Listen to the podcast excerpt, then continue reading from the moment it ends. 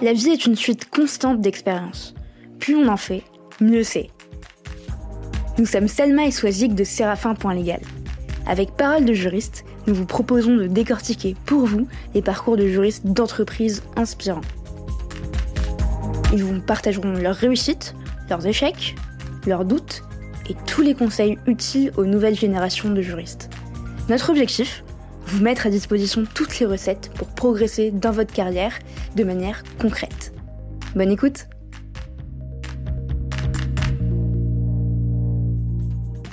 Je travaille sur les projets LegalOps en plus de mon périmètre actuel.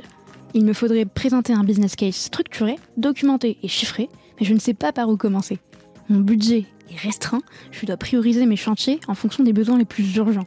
Ce sont les retours que l'on entend le plus souvent de la part des juristes en charge d'optimiser les process de leur DJ. Et si on vous proposait une formation gratuite pour vous lancer pas à pas dans l'optimisation de votre processus contractuel? On y a pensé chez Séraphin c'est chose faite, la formation est constituée de 7 modules pour identifier vos besoins prioritaires et les attaquer étape par étape. Tout y est, et d'ailleurs c'est presque prêt, les deux premiers modules sont déjà publiés, et si vous souhaitez y accéder après l'écoute de cet épisode, je vous ai laissé le lien vers la formation juste en bas dans les détails. Bonne écoute et à très vite.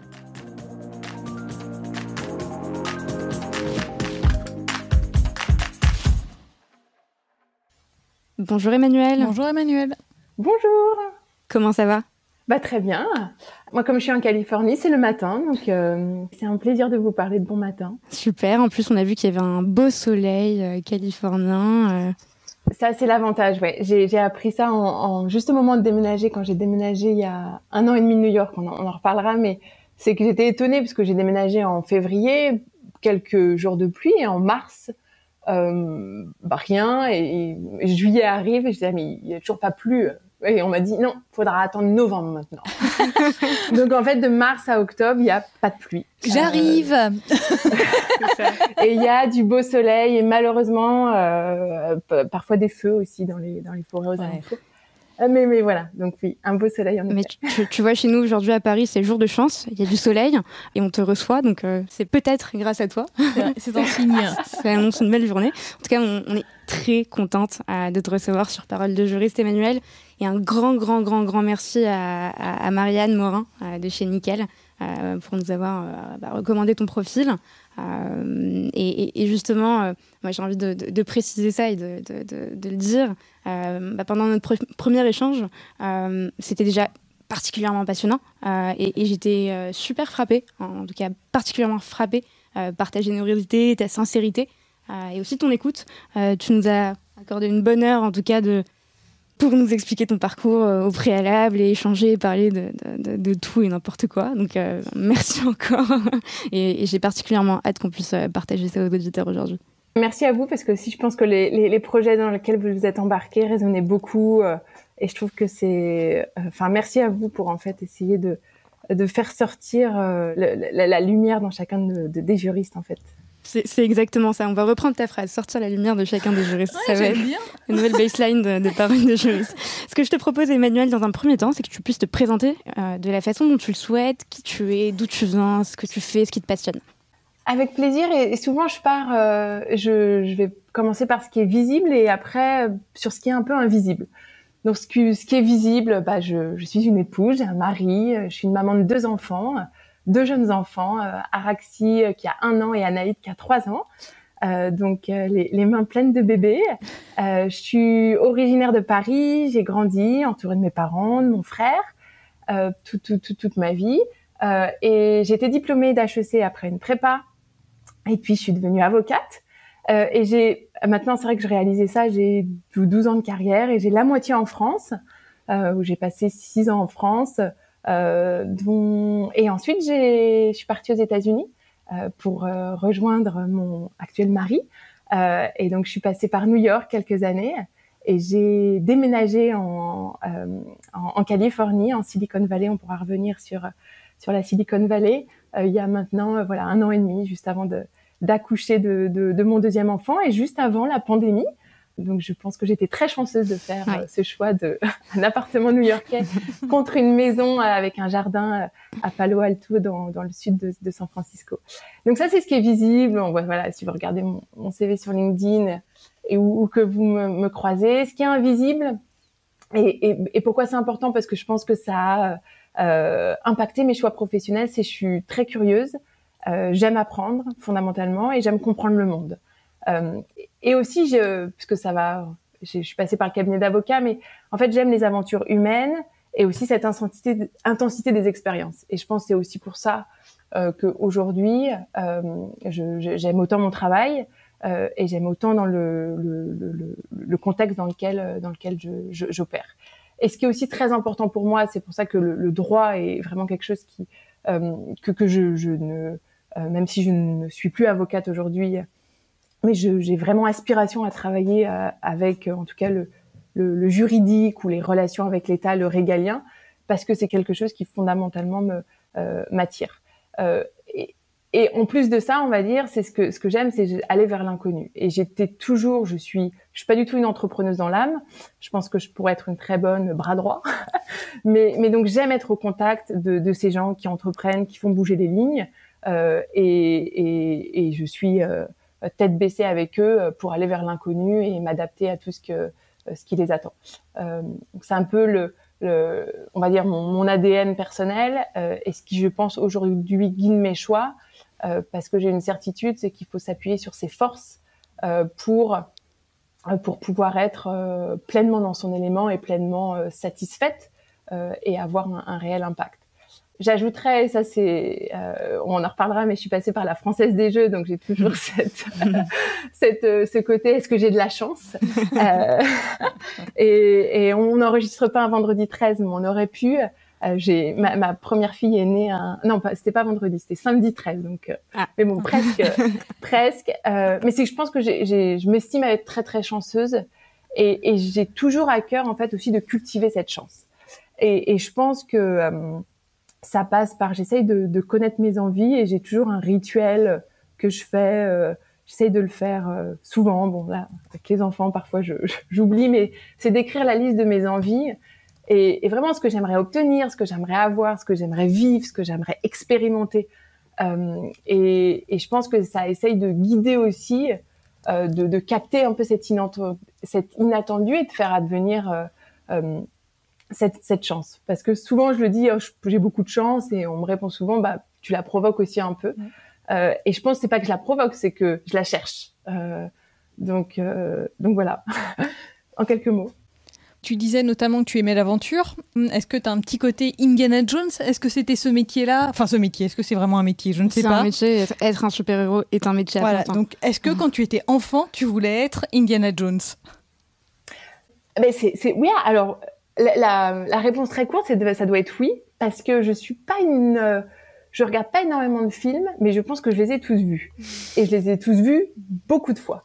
Euh, je pense que j'avais la cassette, donc donc probablement que j'avais jamais réfléchi, mais probablement qu'il y a quelque chose. Et oui, parce que j'aime l'aventure, j'aime les voyages. Euh, euh, j'ai une famille, en tout cas du côté de ma mère, qui est euh, qui a beaucoup voyagé, donc j'ai été bercée dans euh, dans les voyages, dans les souvenirs de, de voyage, dans les tout ça, et juste découvrir quelque chose de nouveau. Je suis quelqu'un qui n'aime pas du tout la routine. Hmm. Et, et, je peux faire des rituels. Donc j'adore par exemple toutes ces 21 jours où on fait quelque chose. Mais je le fais 21 jours, mais ça va pas plus loin. Euh, donc j'aime bien faire des rituels comme ça. Euh, Pourtant, on dit qu'au bout de 21 jours, on prend l'habitude. On a l'habitude. Oui, alors j'ai un avis assez différent. C'est qu'au bout de, au bout de, oui, on prend l'habitude, mais ça, ça, dépend des personnes. Des gens qui aiment la routine, euh, moi, il y a certains rituels, je, je, les fais comme ça, ça m'apporte, et ensuite je, je, passe à autre chose.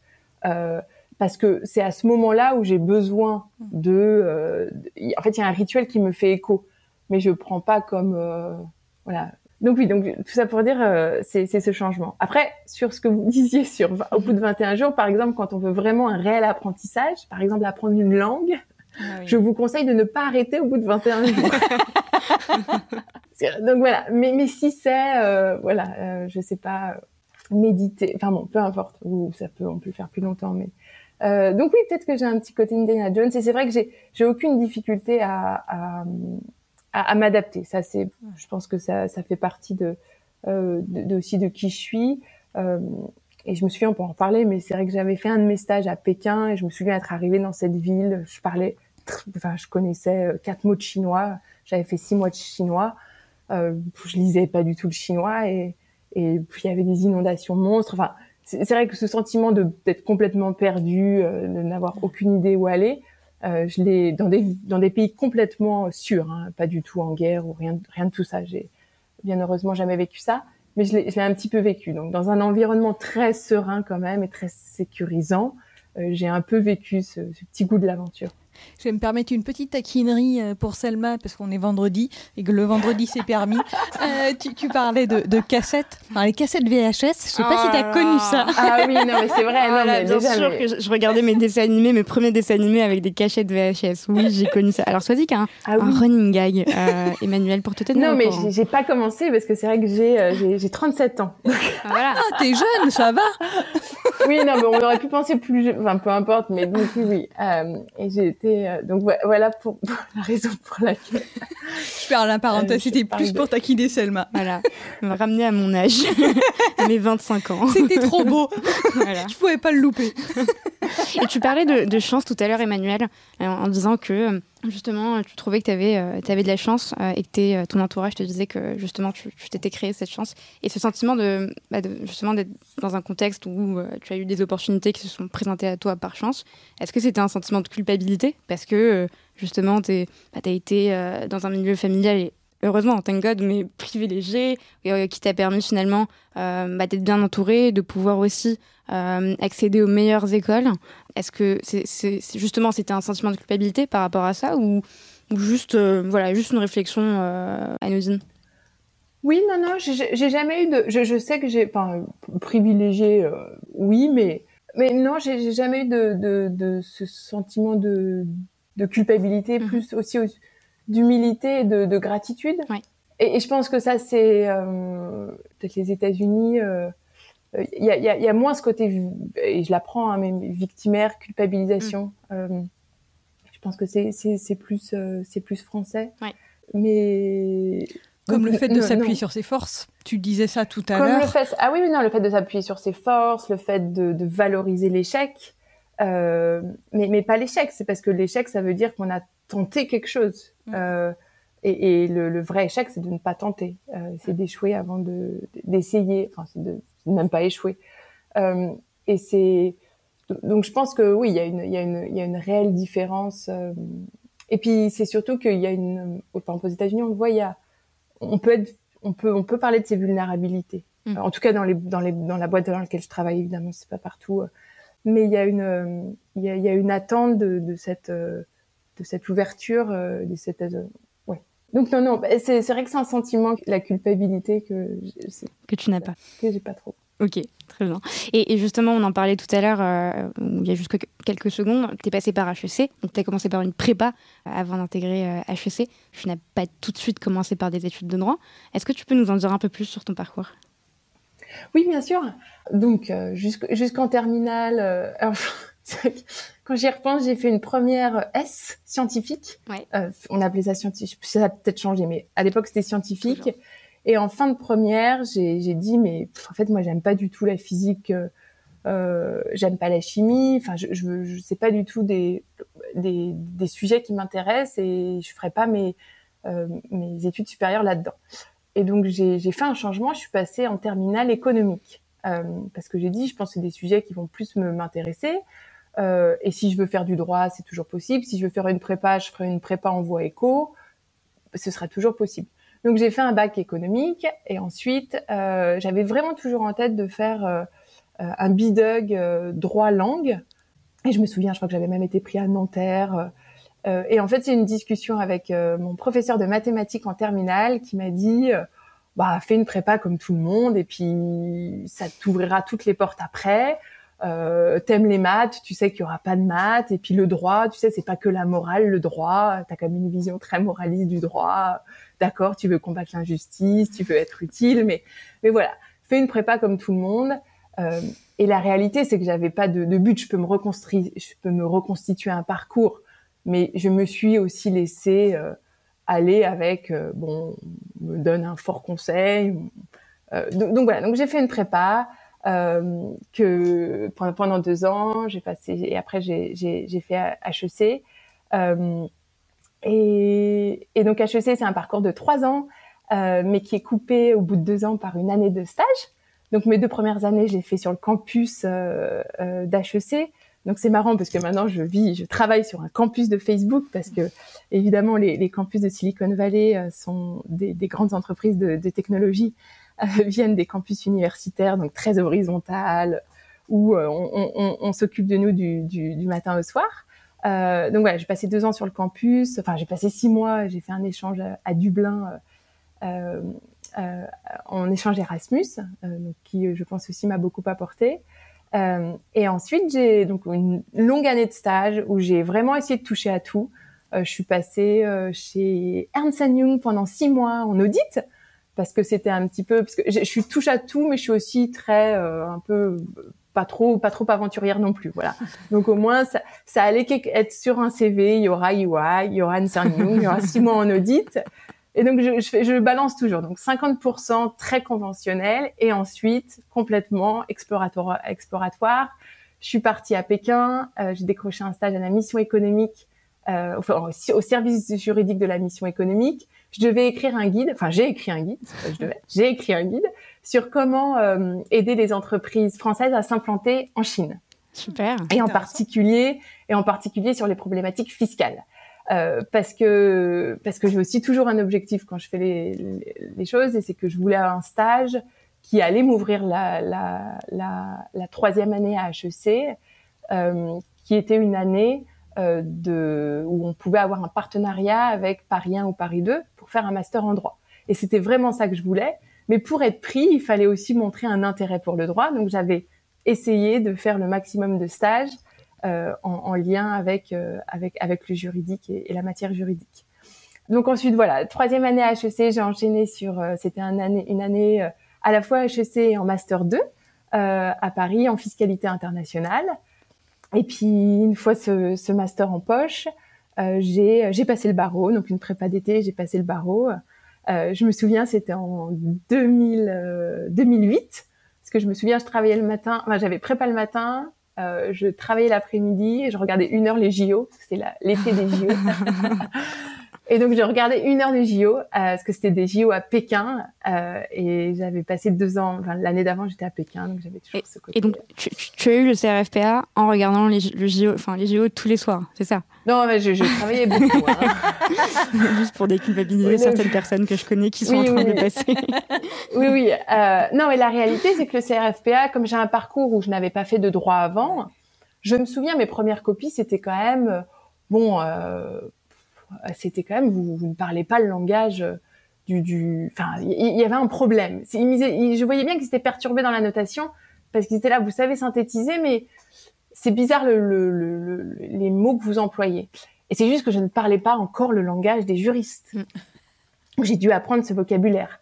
Et c'est d'ailleurs aujourd'hui la réalité de quand on commence un nouveau travail, il faut apprendre le langage du business, le langage du juriste, le langage de l'ingénieur euh, le langage et quand je dis langage, c'est pas la langue, peu importe en français ou en anglais.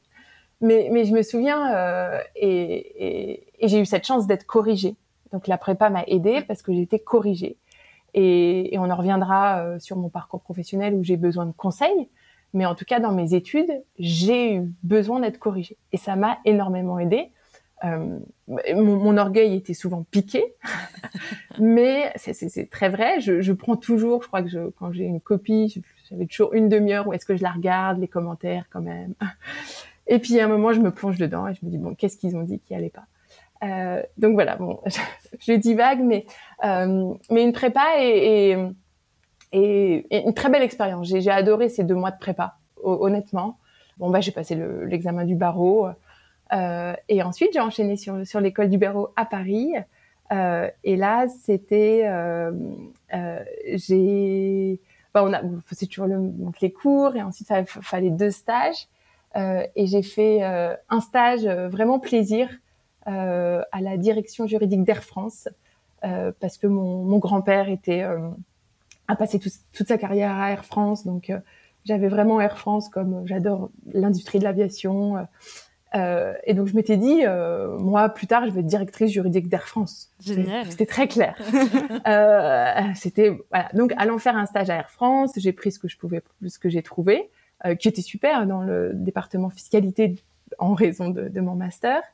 Euh, et là, euh, bah, très belle équipe, très belle rencontre, mais un constat que je garde encore maintenant, c'était une boîte déficitaire, et donc il y avait très peu d'innovation ou en fait très peu d'argent pour faire des projets ou lancer des initiatives ou faire des choses voilà.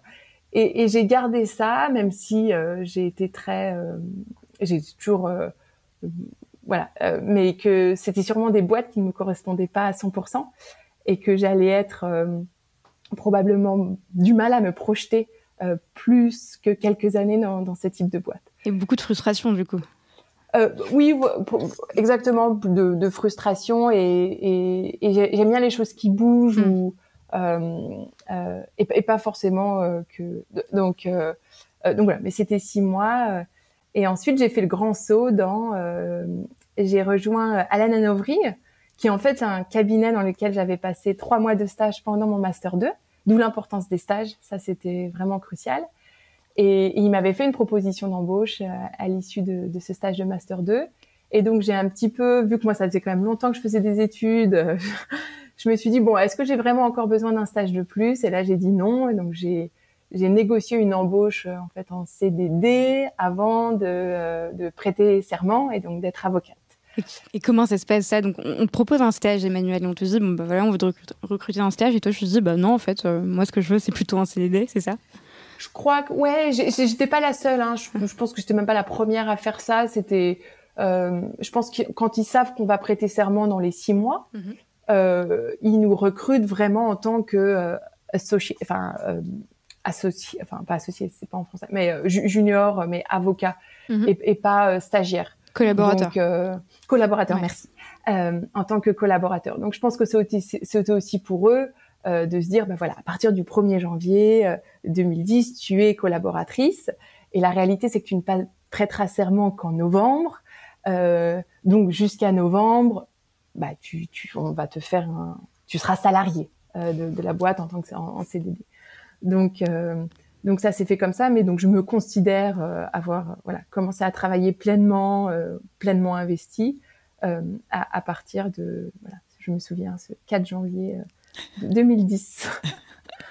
euh, et donc dans le département fiscalité d'Alain Hanovry à Paris, euh, où, euh, où, où j'ai passé voilà trois ans. Et donc c'était le, le, début de, on va dire, de, ma, de, ma, de mon parcours professionnel. Et est-ce que tu te souviens de, ta, de, de la première plaidoirie à laquelle tu as pu assister, sans être avant d'être avocat? Oui, oui, euh, oui, oui. Je me souviens, c'était avec mon frère. Euh, je lui ai dit, euh, tu sais que on peut aller, euh, on peut aller au tribunal. Bon, j'ai un grand, j'ai un grand frère, mais euh, qui est architecte, donc je sais même pas comment je l'ai traîné là-dedans. mais il, il, est toujours partant. Et, et, donc je lui ai dit, tu sais, le, le, on peut aller au tribunal, on peut aller écouter, tu vois, n'importe quoi. et donc je me souviens, je sais plus quel âge j'avais, mais je pense pendant que je, j'étais à HEC. Et donc on était allé dans ce, au tribunal à, à Paris et, et, donc on avait vu une, une plaidoirie. Euh, D'ailleurs, l'avocat excellent qui défendait un jeune qui avait harcelé quelqu'un sur les réseaux sociaux, mais il était amoureux. Donc c'était l'amoureux. Ah, c'était vrai, vraiment drôle. C'était l'amoureux, euh, l'amoureux un peu bêta, l'amoureux qui voit pas les limites et qui voilà. Euh, donc donc c'était c'était beau comme l'avocat avait essayé de, de, de faire passer l'amour comme excuse à, à tous les à tous les, les délits. Mais, euh, donc oui, je, je, me souviens de ce moment-là. Euh, en, euh, euh, et donc après, je regardais quelles étaient les, les, les séances à huis clos et celles qui n'y étaient pas. Donc ouais, petit souvenir. Comment tu as décidé de laisser tomber le, le, droit pénal pour la fiscalité? Parce que c'est un peu deux salles, deux ambiances quand même, si je puis me permettre. Tout à fait. Et, et là, vraiment, la fiscalité, c'était du... Parce qu'il faut le rappeler, euh, la vie aussi est faite d'opportunités euh, et, et, de rencontres. Et, et c'est comme ça que je le résume, parce que pourquoi la fiscalité? Après, la, réalité, c'est que j'aimais la matière parce que c'est très logique. Euh, je trouve qu'il faut euh, euh être aussi tr très créatif. On comprend la société, c'est au cœur des, des activités régaliennes de l'État. Donc, donc par na ma nature, c'était un sujet qui m'intéressait. toutefois, c'est aussi HEC proposer un partenariat avec Paris 2 en fiscalité internationale. Donc on, voilà, un tampon sur un CV, fiscalité internationale. De fait, le stage que l'on trouve en fiscalité. De fait, l'embauche qui nous est proposée en fiscalité. Et moi, j'ai dit oui à tout ça parce que il y avait euh, des, équipes super. J'apprenais énormément. Enfin, l'équipe d'Alain Novry, euh, les partenaires ou même euh, les avocats à l'époque les les collaborateurs seniors, leur, brillance intellectuelle me, guide encore aujourd'hui. Euh, et, donc cette opportunité. Alors laisser tomber le pénal parce que faut, faut quand même être conscient de ses rêves et, pourquoi on les abandonne je me souviens d'une discussion que j'ai eue après une fausse plaidoirie. Donc quand on fait ces fausses plaidoiries ou je sais pas, je sais plus quel rôle j'avais. Et donc je suis allée la voir la prof de pénal parce qu'il me dit ah ouais, t'as l'air à l'aise, t'as l'air d'aimer ça. Et, et je lui dis oui, mais j'ai pas un parcours de juriste. Moi, je bon, euh, je, je, j'ai eu le barreau, j'ai eu le, le, le, je vais être avocate, j'ai eu le barreau, mais j'ai pas fait tout mon parcours de juriste. Elle me dit oui, c'est vrai que ça, ça peut ne pas aider, ça va être un énorme investissement. Euh, et donc, on avait beaucoup parlé. Et à ce moment-là, j'ai fait le choix de me dire, euh, j'avais aussi euh, l'embauche qui était m'est proposée. C'était vraiment un choix un peu cornélien. C'était est-ce que je plaque tout et je me lance à fond dans le, le pénal, euh, ou est-ce que je suis une voix qui est déjà là? Et puis comme je suis curieuse, il y a aussi d'autres choses qui m'intéressent. Euh, et donc à ce moment-là, euh, j'en ai, parlé, j'ai réfléchi et je me suis dit euh, bon, allons, euh, allons dans cette voie-là et puis puis on verra où, où, où, où, la vie me mène après. Mais et puis je peux garder un intérêt, je peux garder. C'est aussi ça qui, qui me guide aujourd'hui. C'est on a évidemment notre, travail, mais qu'est-ce qu'on construit euh, autour? Quels sont nos engagements associatifs Qu'est-ce qu'on fait à côté?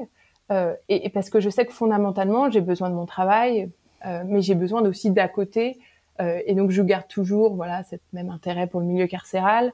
qu'est-ce, comment je peux avoir cette, euh, ce, ce, ce qu'aurait pu m'apporter d'être avocat pénaliste et ce qui m'attirait là-dedans d'une autre manière. Euh, et donc pas tirer une croix, mais de le transformer un peu différemment. Euh, donc là, c'était un peu une décision euh, du jour au lendemain. Voilà, on ferme cette porte et puis euh, on, on s'y intéresse différemment. Euh, on n'en a pas parlé, mais quelque chose qui a été beaucoup plus diffus, c'est la magistrature. Et ça, ça a pris, je pense, c'est juste diffus parce que euh, faire des études juridiques. Euh, c'était la même la, même idée, c'est quand on n'a pas fait ces études de droit depuis la première année, on a quand même un déficit. Alors oui, on est avocat, mais on, je pense qu'on n'a pas cette même maturité, cette même. Euh, euh, enfin, ça, ça, ça, aurait demandé beaucoup de travail aussi pour pour pouvoir euh, passer, obtenir le concours de la magistrature qui est qui est très exigeant. et donc là, c'était plutôt amusant. Je me suis dit, oh, mais après, il y a cette passerelle quand on est avocat vers pour être juge. Donc, je me souviens, euh, il y, a des, y, a des, y a des semaines où je crois que c'était ma première recherche Google. Quels sont les critères? Donc, je les connaissais par cœur. Et donc, j'étais là, peut-être dans dix ans. Je sais que ça a changé, mais peut-être dans dix ans. donc, euh, donc voilà. Et c'était toujours, euh, euh même je, j'ai toujours eu à cœur de, euh, de, de, lire les, les. Il y a des petits recueils. C'était Rose en Vallon qui avait créé cette édition où euh, il faisait des petits recueils de, de vie de personnes. Et je me souviens, c'était une, une juge, qui, je sais plus tout son prénom, mais qui avait raconté sa vie au tribunal de Bobigny. Donc mm. voilà, j'ai toujours quand même cette. Euh, et aujourd'hui, j'ai la chance de travailler aux États-Unis avec des avocats, et beaucoup sont des anciens juges en fait aux États-Unis. Donc mon, mon, mon, la personne avec qui je travaille principalement est un, ancien juge. Donc euh, donc voilà, donc je me je me je me nourris au contact de gens qui ont eu ce métier et, euh, et, et ce, ce, ce, ne sera probablement pas moi. Et donc justement, on était en train de parler de, l'avocature, euh, Emmanuel, euh, en, janvier 2010, donc tu as ton capin en poche, euh, tu débutes ta carrière d'avocat chez Allen Novry, ce qui est super prestigieux comme, cabinet, et, et quand on avait échangé, ça m'avait marqué, tu avais utilisé cette phrase, l'avocature ne me correspondait pas, j'avais noté ça dans mes petites notes, et, et, justement, tu, tu m'expliquais que tu avais quitté la profession parce que tu t'y retrouvais pas et que tu n'étais pas totalement épanoui. Euh, est-ce que tu peux nous raconter cette période de ta vie et ce qui a motivé euh, ce, départ-là? Oui, tout à fait. Euh, donc j'ai voilà, j'ai passé trois ans chez Allen et euh, Allen Overy. Et, et je vais commencer par dire que j'ai beaucoup appris. j'ai appris à rédiger, à rédiger, puisque ça, je pense, c'est ce qu'on on, apprend, évidemment, à structurer sa pensée et, et à prendre le, le sous-jacent. Mais qu'est-ce qu'on retient dix ans plus tard? C'est pas euh, la, connaissance, euh, l'expertise, parce que un, elle a changé, et deux, je l'ai oublié, pour être très honnête. Mais par contre, ce que je retiens, ce que j'utilise encore, c'est apprendre à rédiger en anglais, en français, structurer sa pensée. Euh, et, et, et s'adapter à, à, son audience. Et donc je me souviens, euh, c'est juste pour euh, faire sourire, mais c'était une discussion avec un, un, de mes associés, mais il était dans le département public parce qu'on travaillait sur des dossiers en commun, qui était un ancien euh, conseiller d'État. Et à un moment, on rédigeait des conclusions ensemble pour, pour une affaire. Et, et, donc là, il, il m'a appris à rédiger selon bah, qu'on écrit, euh, euh, voilà, selon une audience différente, au juste de la Cour de cassation. Enfin, c'est, c'est, ça peut être très différent. Euh, et c'était lui qui me faisait mes mark-up là en rouge. Et je me souviens une fois, et, et on en reparlait, c'est amusant que vous parliez de Marianne Morin, euh, mmh. donc une grande amie avec qui j'ai passé euh, mes, mes, plus belles années en colocation avec elle euh, quand on était cinq ans à Paris ensemble. Euh, mais c'était, je, bon, je crois que c'était mon premier jour, ou non, pas, pas premier jour, après une, une année j'avais écrit tout un mémo et mon associé revient tout rouge, tout était barré en rouge. Il avait l'habitude de, de mark-up les sur papier et il me fait excellent travail. ah, je lui fais ah bon? Ah bah ah bah, bah merci mais là quand même c'est il y a quand même beaucoup beaucoup de rouge. Hein.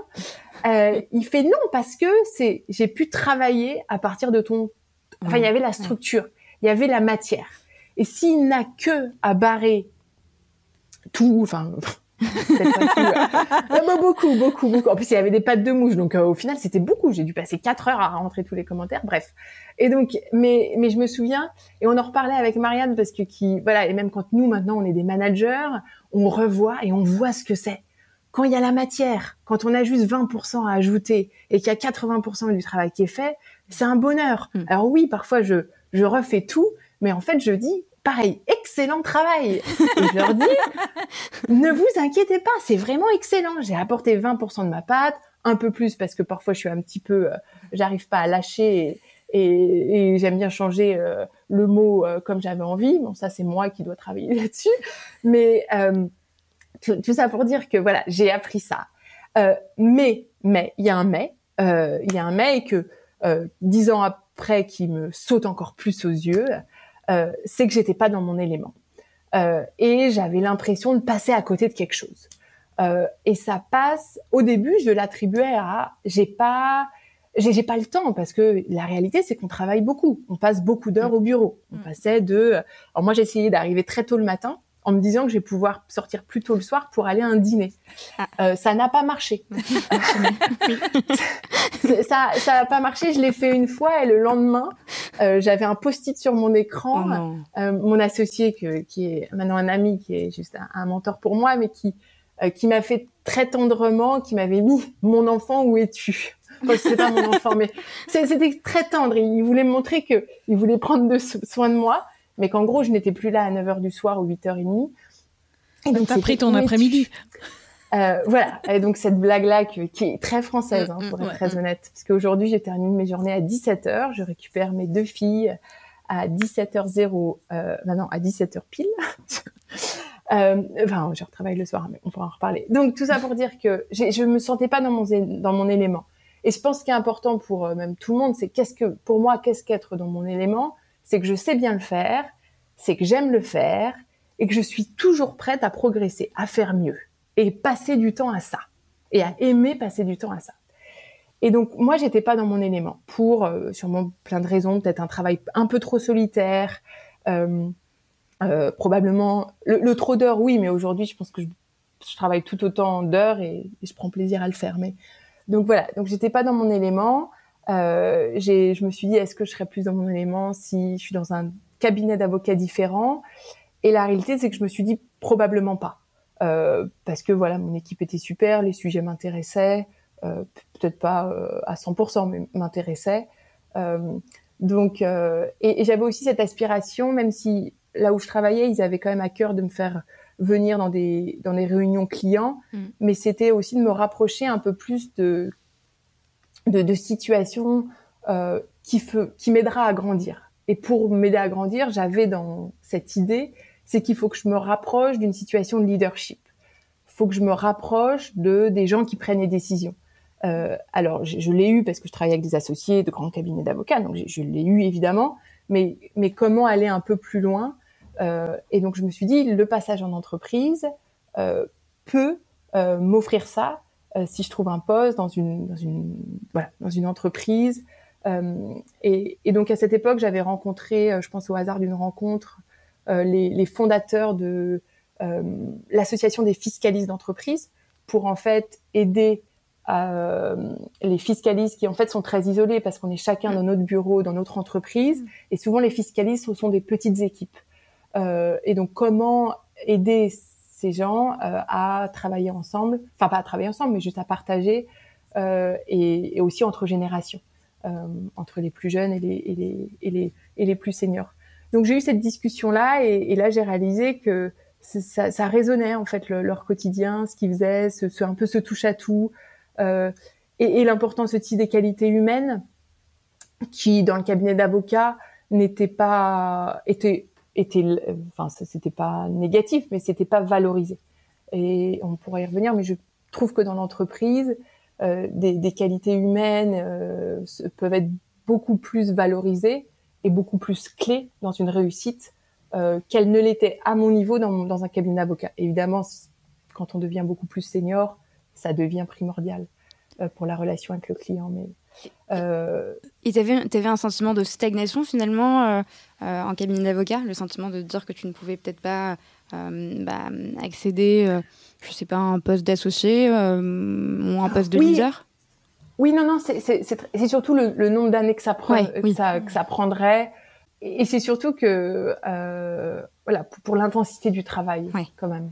et la et, et c'est que ça reste des métiers très spécialisés. Il y a, y a, y a eu ça, il y a eu cette composante là euh, qui, qui, qui était importante, c'est que je, je voyais la, la, la, valeur de ces associés passer par leur spécialisation.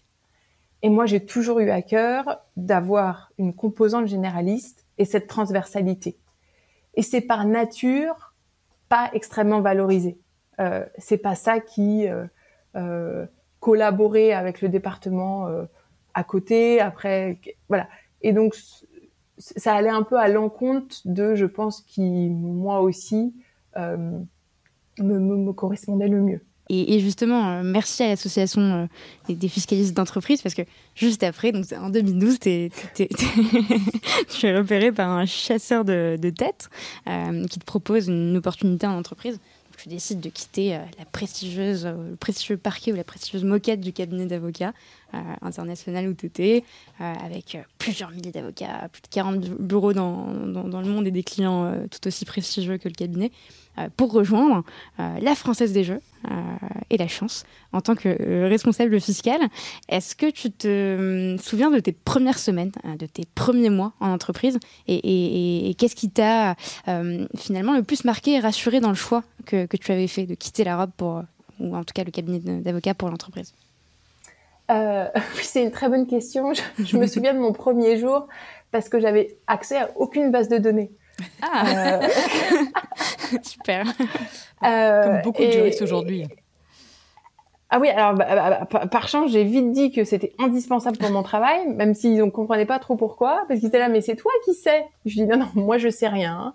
Euh, moi je sais, je sais, comme je dis encore à, à mes équipes, ou même quand je recrute, je te re... et je me souviens, je crois que c'était le conseil à Ernst Young, ça m'a marqué, mais c'était, on n'y connaissait rien, hein, on était en stage, en audit, mais c'était, vous êtes là parce que vous savez apprendre. Mm. Et donc c'est ce que j'ai dit à la Française des Jeux, au bout d'un jour où je dis non mais moi j'ai pas, j'ai pas, j'ai pas le CMS Lefebvre, j'ai pas LexisNexis, enfin comment je vais faire mes recherches? Euh, Et on me fait mais toi tu sais. et donc j'étais là, non je, je sais chercher et je sais synthétiser et je sais vous donner les options, vous donner une recommandation je vais savoir vous dire les risques, mais, mais, mais la réalité, c'est qu'il faut que je vérifie. euh, donc, je me souviens que ce premier jour-là, surtout qu'il me demandait un conseil sur euh, si on fait une donation, est-ce qu'on peut la déduire fiscalement Enfin bon. Euh, donc, quelque chose quand même qui allait être euh, enfin une décision, une première décision. Ça aussi, c'était amusant, ma première décision. Et donc, donc, je me souviens de ce premier jour. Euh, je me souviens de ce premier jour aussi que je suis quelqu'un de très timide, même si j'aime, enfin j'aime les gens, oui, mais, mais je, suis, je suis très timide. Euh, donc des petites histoires, je ne savais pas où était la machine à café, donc pas de café pendant une semaine. jusqu'au jusqu'au moment où il y a, y a, toujours ces personnes fantastiques dans l'entreprise, qui maintenant une amie, qui, qui, viennent à votre rescousse ou en tout cas qui, comme vous souriez, sont là au moins et, et, et, et vont vers vous. Donc là, j'ai toujours beaucoup de gens qui viennent vers moi, donc après ça allait. Mais voilà, donc cette première semaine, un mélange de euh, non mais il me faut des outils, il me faut des moyens, et ça je l'ai très vite appris. C'est que pour euh, faire son travail, je demandais le temps et les moyens. Euh, et ça, j'étais très claire là-dessus. Euh... Et justement, quelle différence tu fais entre un juriste d'entreprise et un avocat, hormis d'aller plaider, évidemment? Juste peut-être avant, Emmanuel, cette question, pardon Sophie, moi je, suis fascinée par la Française des Jeux. J'ai toujours voulu savoir ce qui se passait de l'intérieur. Un peu comme toi pour les prisons, Emmanuel. Est-ce qu'il y a des, des, affaires incroyables euh, de, de, de, personnes qui sont tirées au loto, de d'arnaques de, enfin, il y, a tellement d'histoires autour de, de Oui, oui, non, il y, a des, il y a des histoires, il y a des histoires incroyables. Et puis il y a aussi le projet de la Française des Jeux, donc qui est une entreprise gouvernement, enfin, qui était détenue par l'État. À l'époque où j'y étais, c'était 72% détenue par l'État. Depuis, elle a été introduite en bourse. Elle avait des activités en monopole, des activités de grattage, de loterie que vous connaissez. Elle avait des activités concurrentielles, les paris sportifs qui ont été ouverts à la concurrence. Euh, et donc, euh, et, donc c'est le jeu aussi toute la problématique du jeu responsable. Donc on avait des, des histoires au, service juridique. Oui, on avait des petites choses. Par exemple, il y en a qui envoyaient deux tickets coupés, reconstitués gagnants parce qu'ils ont pris, voilà. Et ils disaient, bah, j'ai gagné, euh, donc vous me devez, je sais pas, un million, peu importe le ah, prix. bah oui, oui. Et donc, euh... et donc nous on rigolait, on était là. Bah, non, on a quand même un système un petit peu plus performant que ça hein, euh, pour vérifier si vous êtes gagnant. Donc on avait, euh, on, on, a, on a eu aussi des problématiques. Moi que j'ai, j'ai, j'ai travaillé avec une, une collègue, je vais pas la citer, mais elle se reconnaîtra, juste euh, extraordinaire, euh, qui, qui s'occupe du, du, du, jeu responsable et, et toutes ces problématiques de travailler avec les grands gagnants. Mmh. Et, oui. c'est passionnant, c'est fascinant. Euh, c'est comment les aider. Je, je, me souviens des coups de téléphone qu'elle passait avec certains grands gagnants parce que c'est un choc. Hein. C'est quand vous, mm. voilà, du jour au lendemain, vous vous retrouvez avec euh, des, des, millions. C'est euh, personne n'est préparé à ça. Hein. Emmanuel, ton, ton, poste a évolué euh, deux ans plus tard puisque tu es devenu euh, project manager, notamment pour accompagner euh, l'entreprise sur les problématiques, les obstacles réglementaires et financiers euh, auxquels pouvait faire face la, Française des Jeux. Euh, on, a parlé de ton rôle en tant que euh, juriste, fiscaliste à proprement parler. Est-ce que tu pourrais nous parler justement des missions et, du rôle qu'implique le rôle de project manager dans une telle entreprise? Oui, tout à fait. Donc en fait, c'était un peu une... Euh, j'ai conservé mon rôle de, de, responsable fiscal, mais ils ont euh, la Française des Jeux qui euh, a eu une nouvelle présidente à ce moment-là, a lancé un chantier euh, en vue de l'introduction en bourse de la Française des Jeux. Euh, donc qui est arrivé cinq ans plus tard, mais mais on a lancé le projet, on a lancé les chantiers qui étaient à la fois juridiques, fiscales, réglementaires, financiers, business. Euh, au moment euh, où, où, où j'étais dans l'entreprise et on m'a proposé de par le fait que j'avais travaillé avec toutes ces personnes là euh, dans mon rôle de d'être en charge de, de, de, ce projet et de, de lancer les chantiers. Donc c'était mobiliser les, les équipes, c'était en, en, comprendre aussi ce qu'on avait déjà fait pour qu'on puisse avancer un peu plus vite. Euh, et, euh, et c'était vraiment aussi travailler avec le, gouvernement sur le cadre réglementaire qui nous permettrait euh, d'arriver à une introduction en bourse. Donc c'était un petit peu en, quelques mots le, le, le, rôle et la mission que la Française des Jeux s'était donnée. Donc avec des, était, des, euh... des missions de, de, lobbying aussi, j'imagine, enfin des actions de lobbying euh, auprès de de... de, de lobbying ouais. ou plutôt de compréhension du droit européen qui évoluait. Donc par exemple, il y a des activités monopolistiques, les paris en ligne, d'autres activités euh, pardon, il y a des activités en concurrence, les paris en ligne, et il y a des activités monopolistiques qui ne le sont pas. Donc il fallait aussi comprendre les contraintes du droit européen, euh, ce que voulait aussi euh, le, le, bah, le notre l'État actionnaire, parce que la Française des Jeux mmh. à cette époque-là était détenue par euh, par par l'État. Euh, donc en effet, il y avait aussi une composante juridique réglementaire très très forte, euh, ce qui moi me passionnait et ce qui probablement a, a, a, a eu était une un critère de choix quand ils ont choisi un project manager. Ils voulaient quelqu'un qui connaissait les, gens dans l'entreprise et quelqu'un qui avait un intérêt, une passion euh, pour le sujet. Et ça, c'est souvent ce que je retrouve. Et moi, c'est la même comme ça que maintenant aujourd'hui, je fais mes choix euh, quand je dois euh, mettre des personnes sur des projets. C'est qui est-ce qui a cette petite flamme supplémentaire où je vois un intérêt, je vois une passion et je me dis, ils vont faire, euh, ils vont faire le, le, le, travail nécessaire et même aller au-delà de par leur, leur intérêt. Euh, donc oui, beaucoup de, beaucoup de travail euh, sur les activités régaliennes. Oui, puis ça ressemble euh, de, en t'écoutant à la gestion de projet en fait. Et je crois que c'est à ce moment-là que toi, tu as découvert euh, cette, euh, cette fonction, enfin cette nouvelle mission. Comment tu t'y es prise au départ? Tout à fait, et c'est une très très bonne question parce qu'au départ on me l'avait pas présenté comme ça. On m'avait dit bon, bon il faut quelqu'un qui travaille avec les équipes, et, rapidement, j'ai réalisé qu'en fait, ce qu'on me demandait, c'était d'identifier les, chantiers euh, et, et, les mobiliser, les lancer, euh, définir les objectifs, la stratégie pour remplir ces objectifs et les exécuter. Ce qui est typiquement du project management avec ces trois phases. Et donc, comment je m'y suis pris? Alors, au début, c'était super intuitif puisque j'avais pas vraiment de formation de project management, euh, on va dire, euh, au-delà de, du, du, bon sens. J'ai eu la chance de travailler de pair avec euh, une équipe prestigieuse de cabinet de conseil qui, eux, travaillaient sur le plan stratégique de la Française des Jeux, mais euh, dont je devais connaître leur travail parce que ça avait des implications sur nous, comment on allait parler de, de, des chantiers qu'on menait. Et donc, je me suis beaucoup, beaucoup, beaucoup, beaucoup, j'ai beaucoup appris de leur méthodologie, de leur support de travail. Et, et on, on, travaillait même dans une pièce commune, donc ça, la, co la colocation parfois, entre guillemets, euh, aide beaucoup, je trouve. Dans un open space? Euh, c'était c'était des salles euh, à l'époque il n'y avait pas d'open space. Ils ont mm. Française des Jeux est allé vers l'open space euh, quand je suis partie. Mais c'était des salles de réunion qui étaient souvent réservées à des à des à des consultants. Et moi ce que j'aimais faire de, de, mon propre gré c'est c'est d'aller dans ces salles avec eux. Donc mm. quand ils passaient deux heures je m'asseyais à côté d'eux. J'avais mon ordinateur pour pouvoir partager pour aussi pouvoir leur donner beaucoup d'infos sur qu'est-ce que sont les dynamiques internes. Parce que je pense que c'est parfois ce dont manquent les consultants et ce qui fait la richesse de ce qu'ils peuvent apporter, c'est évidemment tout ce qu'ils apportent, plus avoir vraiment une compréhension subtile et fine euh, des dynamiques internes. Vrai. Et, justement, Emmanuel, tu nous as quittés pour ça, puisque si, je ne dis pas de bêtises, euh, fin 2014, euh, voire 2015, euh, ton, ton, compagnon a eu une belle opportunité aux États-Unis. Et tu m'expliquais pendant notre premier échange que tu avais toujours voulu t'installer aux US et vivre une expérience pro là-bas les États-Unis, parenthèse, mais tout le monde le sait, euh, qui doit être un des pays les plus complexes en matière d'immigration professionnelle. Euh, et, et, pour faire une, un petit clin d'œil à, à, à, la Française des Jeux, tu n'as pas du tout joué à la grande loterie annuelle du Diversity euh, Visa Programme. Euh, mais finalement, c'est tout comme, puisque tu as fait une superbe rencontre euh, d'une consultante euh, lors d'un événement euh, et qui, t'a ouverte finalement les portes d'un bureau new-yorkais dans cette boîte. Est-ce que tu peux nous parler de cette rencontre et comment tu as fait pour décrocher ce, ce job?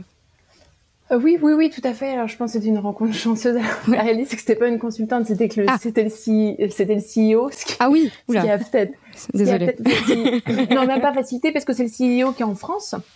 Donc, évidemment, il a aussi euh, le CEO local que évidemment je euh, j'avais pas le rencontré. Donc oui, j'avais passé un, mes vacances euh, d'été à New York et, donc mon projet c'était d'aller à New York. Mon projet c'était euh, donc jouer à la loterie, c'est quand même très euh, je l'ai reposé sur la chance. Donc c'était de, de peut-être de postuler un LLM à New York pour ensuite pouvoir passer le barreau et, et exercer et, et, avoir plus facilement un visa quand on a un diplôme universitaire.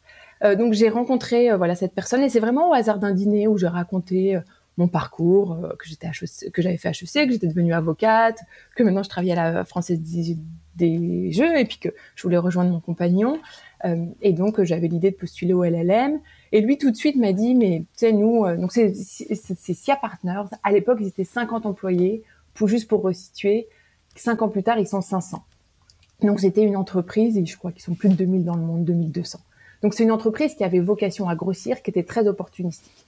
Ils avaient la chance d'avoir des visas, car c'est une entreprise française qui est implantée aux États-Unis. Donc il y a des visas qu'ils peuvent euh, attribuer à des citoyens français en, moins de trois mois.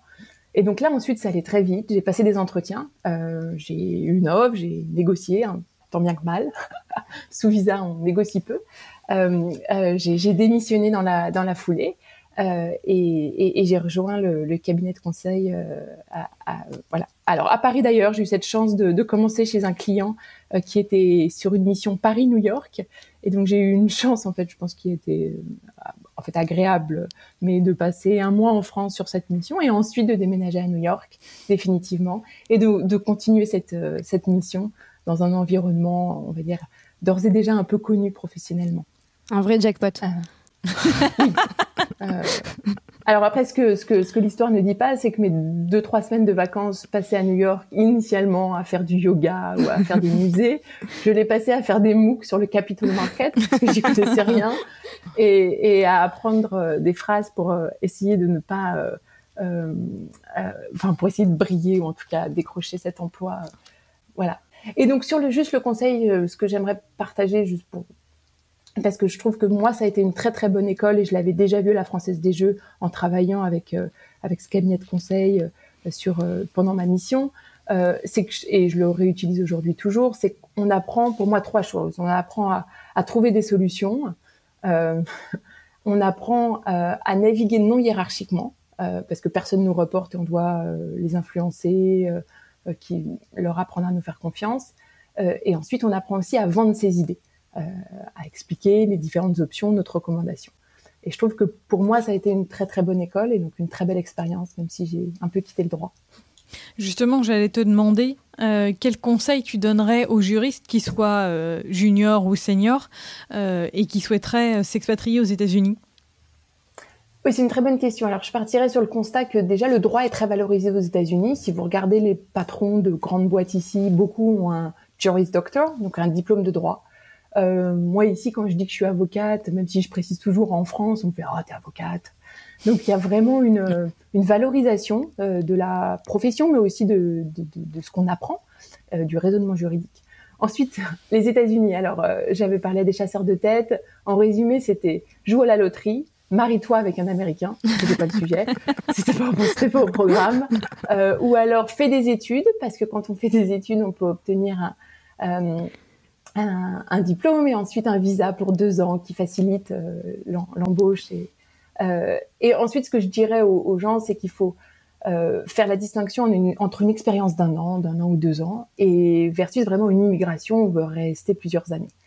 Et si c'est vraiment pour immigrer et croire en son futur aux États-Unis, il y a plusieurs méthodes, mais ça passe toujours par le processus d'immigration choisi américain, où il faut soit trouver une entreprise qui vous sponsorise via un visa, comme je l'ai fait avec SIA Partners, et grosso modo, il y a deux types de visas. Enfin, il y a des visas, il y a, plus que, il y a de multiples types de visas, mais avec deux grandes différences. Soit votre mari ou votre femme peut travailler ou ne peut pas travailler, et soit vous pouvez ou ne pouvez pas changer d'employeur.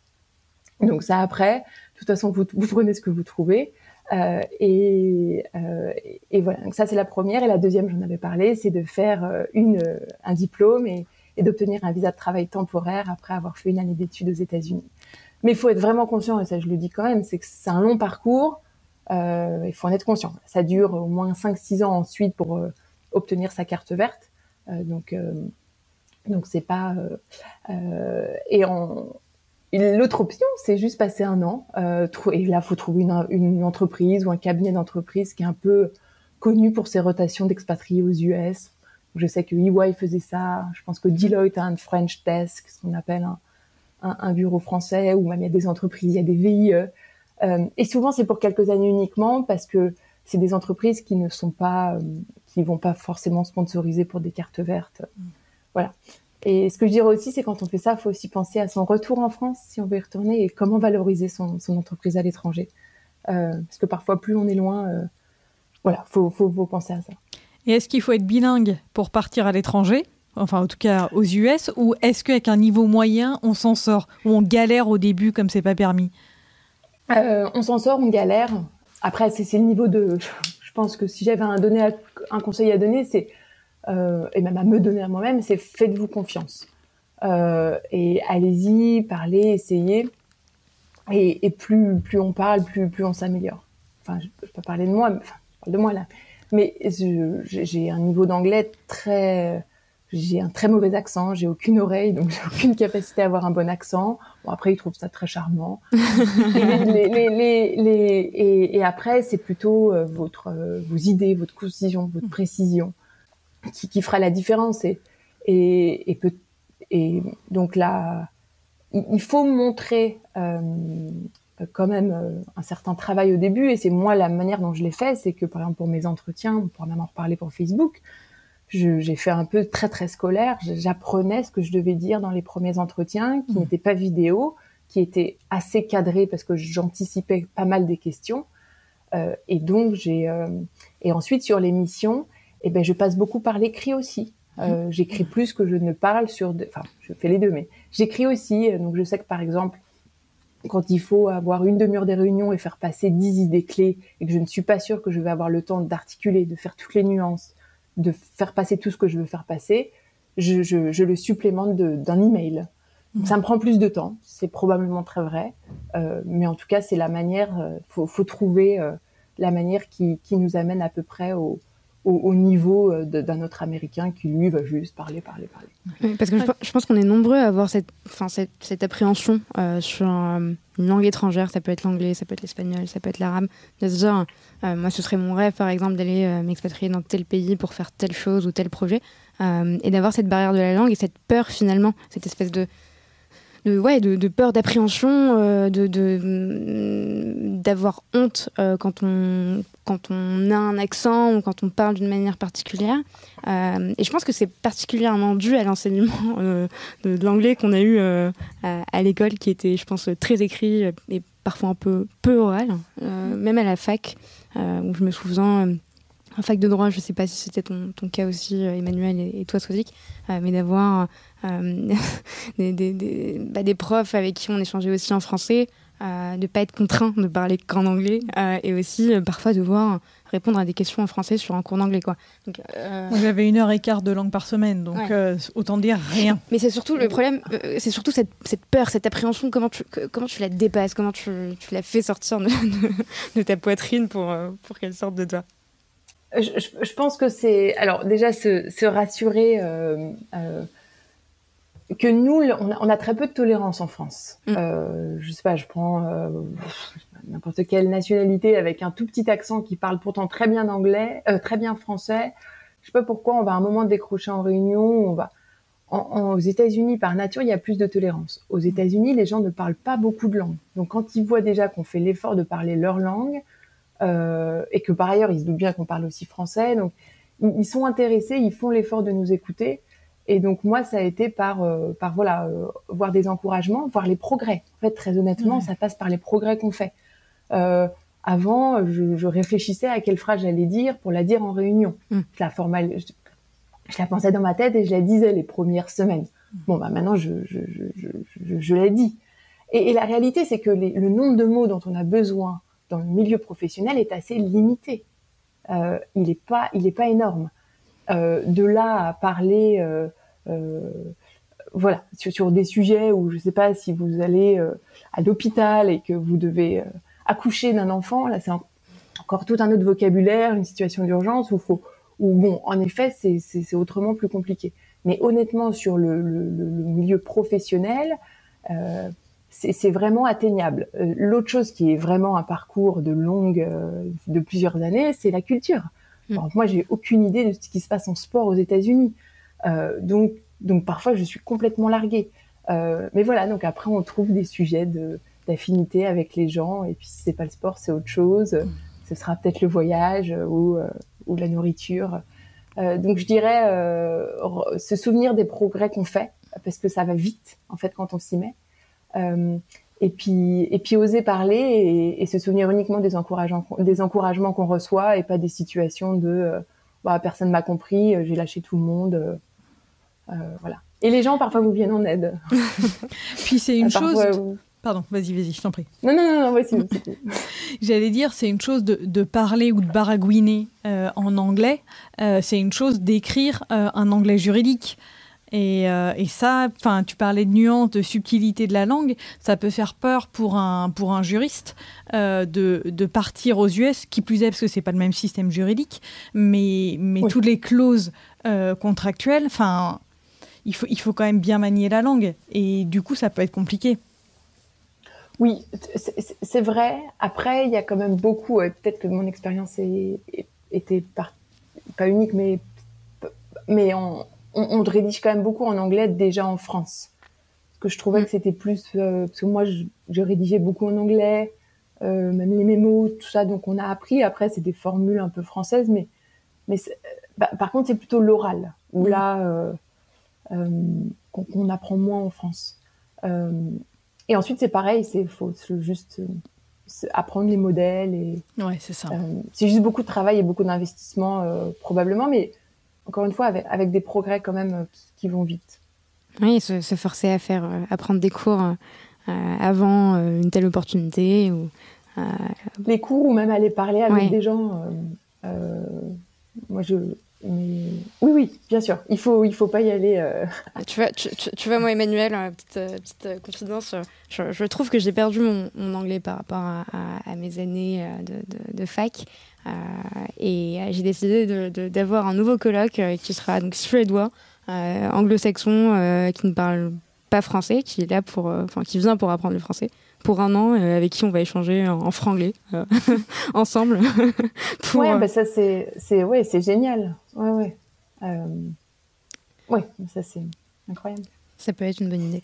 Bon, euh, et, et, du coup, donc, on en parlait, on parlait de Facebook en, en mai 2019, après 4 ans euh, justement chez SIA Partners, euh, tu obtiens ta, green card, euh, la, fameuse, ce qui te donne la possibilité de changer d'entreprise et de découvrir d'autres opportunités. Et c'est à ce moment-là que tu rejoins Facebook, qu'on ne te présente évidemment pas, qui fait partie de notre quotidien, un, des géants mondiaux de la tech que tout le monde connaît. On, utilise tous forcément un produit conçu par Facebook. et d'ailleurs, la France fait partie enfin, figure au, dixième rang mondial euh, en termes d'utilisateurs. J'ai plein de chiffres devant les yeux.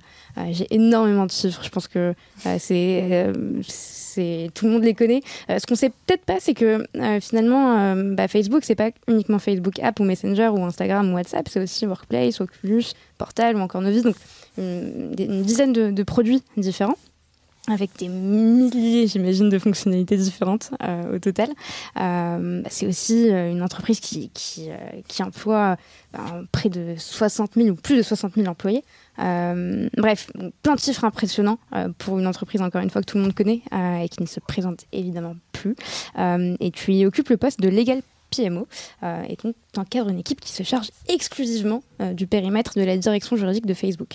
Euh, donc si je dis pas de bêtises, tu, me corrigeras évidemment, l'objectif de ton équipe, c'est de simplifier le quotidien des équipes juridiques de Facebook en leur permettant, par divers moyens, de se concentrer principalement sur le conseil juridique, sur le contentieux. Est-ce que, dans un premier temps, tu peux nous raconter comment tu décroches ce poste? Oui, bah, rapidement, oui, j'étais euh, donc j'étais senior manager en cabinet de conseil et donc l'étape suivante c'était de passer euh, associé partner. Et, donc là je me suis un peu projetée, je me suis dit est-ce vraiment ce que je veux faire, sachant qu'il y a une composante de des marchés d'émissions importantes, des marchés d'émissions importantes.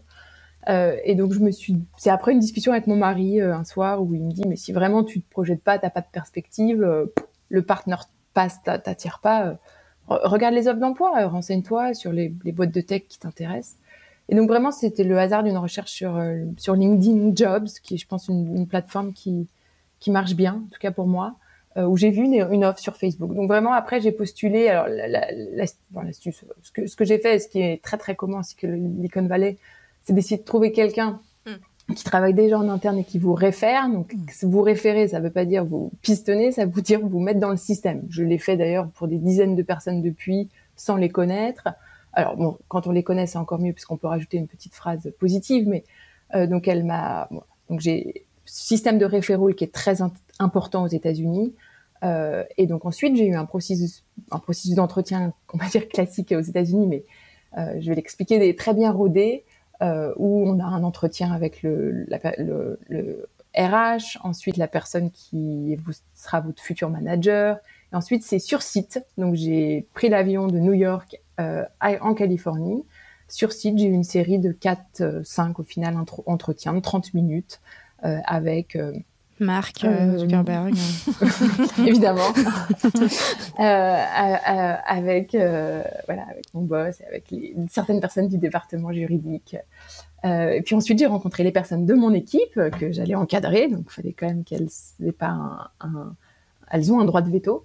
Euh, et puis tout à la fin, dernier entretien avec mon, mon, chef, mais c'était plus euh, pour m'annoncer la bonne nouvelle.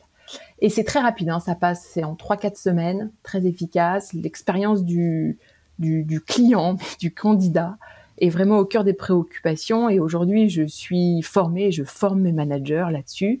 C'est que on doit être irréprochable, euh, enfin irréprochable en temps de rapidement mettre notre compte rendu de l'entretien pour euh, pouvoir revenir très rapidement euh, auprès du candidat. Parce qu'il faut quand même réfléchir, vous disiez que c'est à 60 000 euh, employés à Facebook. Si on compte tous les consultants, on atteint les 100 000. Mmh. Donc c'est mmh. des très très grosses organisations qui grossissent énormément. Je crois qu'on embauche plus de 20 000 par an.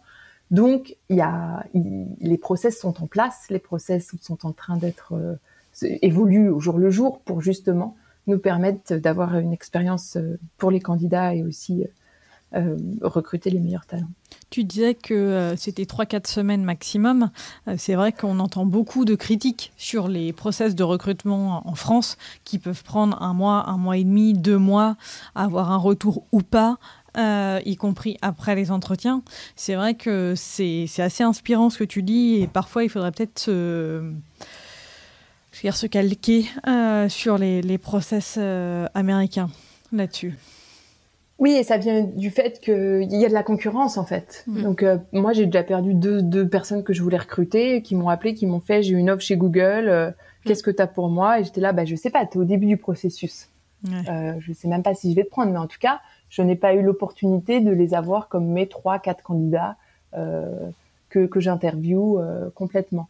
donc ça va vite. Donc ça, ça part aussi de ça, la, la flexibilité du marché de l'emploi est différente. Et puis on a deux semaines de, enfin, il n'y a pas de préavis, il n'y a pas de période d'essai aux États-Unis, hein, mais bon, on a deux semaines quand on quitte une entreprise, donc ça, donc évidemment, ça va vite, les gens vont vite, donc tout, tout est accéléré. Vous expliquez en quoi consiste ton poste aujourd'hui et c'est quoi le quotidien d'un legal PMO chez Facebook? Déjà, qu'est-ce que c'est legal PMO oui. Ouais.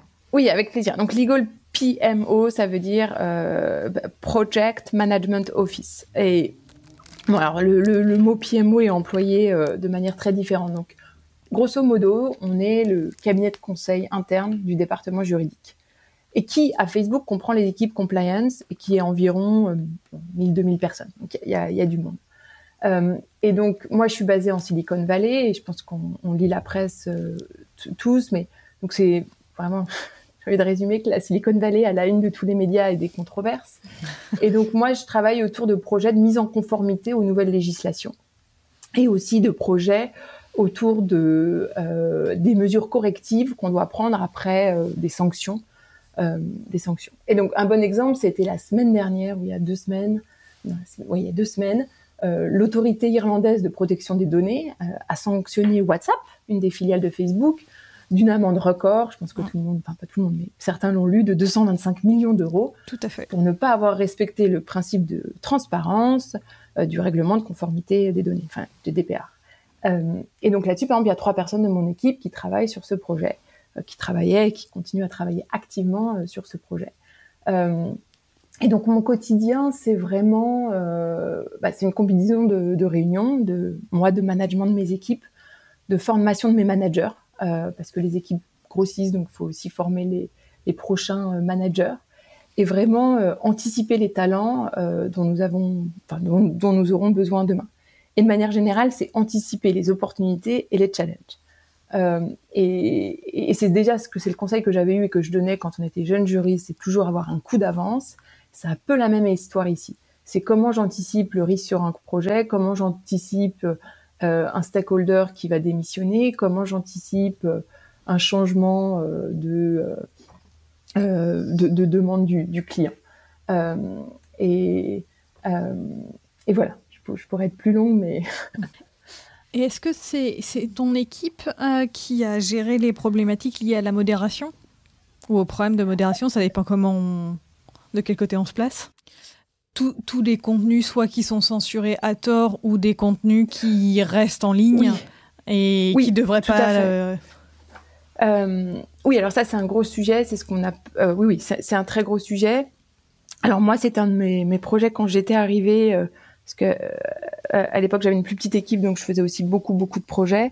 Euh, moi-même, j'avais travaillé sur le comité de surveillance, qui aujourd'hui est ce qu'on appelle l'oversight board en anglais, et qui vous permet, si jamais vous n'êtes pas d'accord avec une décision qu'a prise Facebook, qui a retiré du contenu en ligne, par exemple, que vous avez posté, euh, que vous pouvez faire appel. Faire appel auprès de ce comité indépendant, euh, euh qui et les membres du conseil sont vraiment des experts internationaux qui sont issus d'horizons très variés euh, et, qui d'abord choisissent les décisions euh, à examiner en fonction des appels qui ont été euh, émis par les utilisateurs et aussi des cas qui leur sont transmis par Facebook parce que parfois Facebook leur demande leur avis à ce comité, à ce on va dire conseil de surveillance. et ensuite, ce conseil de surveillance aussi émet des recommandations qui sur sur les différentes politiques de Facebook. Et, et, donc ça, c'est intéressant parce que si on y réfléchit, ça veut dire que Facebook se soumet aussi à des, ce ne sont, enfin, des réglementations, mais auto-imposées. Mm. Euh, euh, et, et, donc voilà, moi j'avais travaillé sur ce sur ce gros gros euh, gros gros sujet, que ce soit la sélection des membres, les contrats qu'on signe avec eux, l'organisme qu'on avait dû créer pour pour que tout ça fonctionne, les données qu'on doit leur partager pour qu'ils puissent prendre leurs décisions et avoir des décisions de manière très informée. Donc, euh, et, et aujourd'hui sur les sujets, parce que le, le, droit européen évolue, il y a un Digital Market Act qui, mhm. euh, Digital pardon, Service Act qui est très très. Alors la mise en application en 2023-2024, ça dépend. On en, ça dépendra, mais on va dire 2023. Donc on n'en parle pas encore dans les médias, mais c'est le, le, type de sujet où mes équipes, euh, de nombreuses personnes de mon équipe, travaillent sur ces sujets parce que c'est des lois qui changent fondamentalement la manière euh, dont, Facebook devra fonctionner. Et donc, même si la mise en, la date effective est dans deux ans, euh, on a commencé depuis de nombreux mois. Euh, donc, c'est aussi pour montrer que, en tout cas en Europe, on a cette, ce luxe d'avoir un processus législatif assez long. Alors, avec des amendements, donc ça change, les textes changent. Donc, c'est pas facile, facile, mais en tout cas, on a un petit peu de, on peut, on peut avoir un, essayer d'avoir un temps d'avance. Euh, et c'est ce qu'on fait. Ce qui n'est pas le cas aux États-Unis, c'est ce que tu m'expliquais. Euh... Aux États-Unis, non. Aux États-Unis, c'est pareil. Ce qui n'est pas le cas, je pense que j'avais parlé de l'Inde. Ah oui, pardon. J'ai passé, de, j'ai passé de nombreuses nuits. Euh, c'est des lois qui passent du jour au lendemain, qui sont effectives quasiment le lendemain. Donc évidemment, on peut imaginer le, le branle-bas de combat euh, entre eux, euh, essayer de comprendre euh, la réalité. C'est la gestion de crise. Hein. c'est la gestion de crise, exactement. Donc là, on passe en, sujet gestion de crise, où d'ailleurs, il y a des équipes entières, même au niveau pas uniquement juridique, de, de gestion de, de, ce type de, de crise. Puis ensuite, c'est les questions classiques de est-ce qu'on passe au contentieux, est-ce qu'on négocie, est-ce qu'on est, est-ce qu'on est en conformité? Ou comment on va y arriver, euh, combien de temps ça va nous prendre, quel est le risque d'ici là de ne pas y arriver, euh, et ensuite de combien de, de, de personne j'ai besoin pour y arriver? Et, et donc tout ça, ça s'enclenche en, en, en, une nuit, mm. ce, qui, ce qui entraîne euh, voilà certains certains week-ends.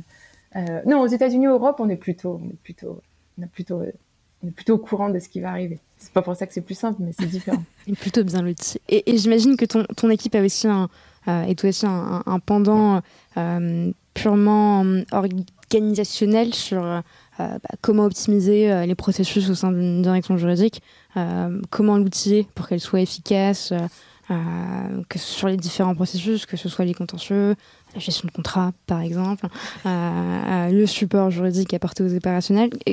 Quel est finalement l'apport de ton équipe sur ces sujets-là? Oui, tout à fait. Alors, parce que c'était le point que vous disiez, c'est que au-delà du mode projet, ce qu'on essaye aussi, c'est de faciliter leur quotidien. Et, par exemple, sur des sujets où on va avoir, euh, je, cite un exemple, des, centaines ou des dizaines de, euh, de questions de régulateurs partout dans le monde, euh, et ben c'est notre équipe qui doit penser quels sont les process à mettre en place pour répondre au mieux. Ensuite, on travaille aussi avec une équipe qui est pas dans mon équipe, mais qu'on appelle Legal Tech, donc ça porte bien son nom, euh, et, eux développent, des outils. Donc, par exemple, sur la gestion de contrat, imaginons que dans un de mes projets, je dois faire un, un look back, enfin regarder tous les contrats existants et voir quels sont lesquels, je sais pas, ont cette clause là, parce que et, ben eux, ils vont pouvoir nous développer un outil ou aller voir un vendor qui nous développe un outil euh, pour pouvoir euh, euh, automatiser ces, ces, requêtes pour pas que ce soit à la mano.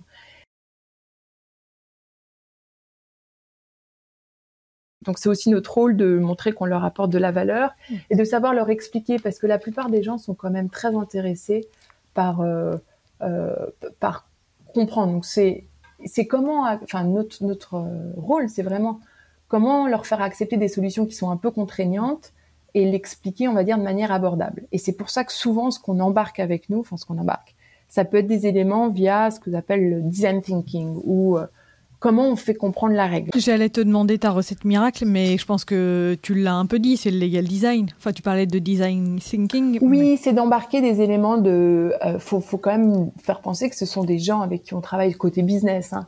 Ils font des produits qu'on utilise vous et nous qui sont plutôt sympas hein, mmh. quand on y pense. Donc c'est plutôt user experience. Enfin, l'expérience utilisateur est quand même vraiment bien. Et donc nous, notre travail, c'est comment rendre leur utilisateur, leur expérience euh, encore, encore une fois, c'est des clients captifs, mais leur expérience vraiment sympa aussi, quoi. Euh, et aussi que ce soit euh, une, un, infographie pour leur expliquer la loi. Mm. Donc, on... et, et, comment tu fais? Est-ce que par exemple tu vas chez euh, Joe de l'équipe produit euh, et en lui demandant son, son aide, euh, en lui posant des questions, en prenant 20 minutes pour lui demander euh, des conseils sur euh, telle ou telle chose en termes de design thinking Ou est-ce que, euh, par exemple, au sein de ton équipe, vous avez aussi, comme le format Ubisoft, la direction juridique d'Ubisoft, par exemple, a des, un, une designeuse ou un designer, ou plusieurs personnes en interne dans leur équipe qui s'occupent de ça, et, et, un Legal Ops Comment ça se passe en termes de ressources internes pour justement arriver à, à, à, à marketer finalement cette, cette offre juridique ouais. On a, et on se structure de plus en plus comme ça, euh, on a des équipes entières, enfin oui, des équipes entières, euh, même ce qu'on appelle legal learning, donc qui font non seulement de la formation, mais aussi euh, qui ont pour but de, de simplifier comment on explique une nouvelle loi. Et donc on peut aller chercher des, des ressources, ou même d'un point de vue communication, mmh. travailler avec des gens qui vont vraiment nous aider sur, par exemple, les éléments de langage, comment raconter l'histoire de la meilleure manière. Et puis aussi, c'est pas uniquement au rôle de chaque équipe. On, s'appuie aussi sur euh, comment le, département juridique ou compliance communique euh, au, au, auprès des autres directions. Donc ça vient aussi de notre directrice juridique euh, qui insuffle ça, qui insuffle de comment communiquer ce qu'on fait et, quels sont les éléments de langage. Et nous, on, essaye ensuite à notre niveau sur les projets euh, oui, de, de, de s'associer soit avec des gens qui le font, ou soit même de, de, se former pour arriver à le faire. Et parfois, c'est pas forcément, euh, euh, on n'a pas besoin d'être euh, expert ou d'être designer. Ou après, moi, ce que j'essaye de faire, et ça revient sur le sujet d'avoir des équipes très diverses. Donc, d'un point de vue évidemment l'âge, la couleur de peau, ou... mais, mais aussi diverses dans la manière de résoudre les problèmes. Et ça vient aussi de certaines personnes. Elles sont extrêmement, ce sont des ils ont, ils ont une, âme de designer. Et donc j'en ai un ou deux dans mon équipe, et donc je les utilise beaucoup là-dessus. Donc euh, si j'ai besoin d'un infographie sur tel sujet, je leur explique et ils me le pondent en, deux heures parce qu'ils ont le, ils ont l'esprit pour faire ça, ils sont câblés pour faire ça. Mmh. Hyper intéressant. Et justement, tu, tu, parlais de diversité. Euh, notamment euh, en, en, entreprise. Euh, quand on discutait par téléphone, j'ai bien compris que c'était un, sujet qui te tenait particulièrement à cœur, et, à raison d'ailleurs. Justement, comment faire en sorte de jouer un rôle en tant qu'entreprise, mais aussi en tant que manager pour favoriser la représentation des minorités qui sont discriminées, que ce soit à travers des collaborateurs, des prestataires. Ça ne veut pas dire qu'on les sélectionne uniquement à partir de ce critère, juste parce que euh, Selma est arabe ou Swazik est bretonne, par exemple. euh, la Bretagne est une, une minorité visible.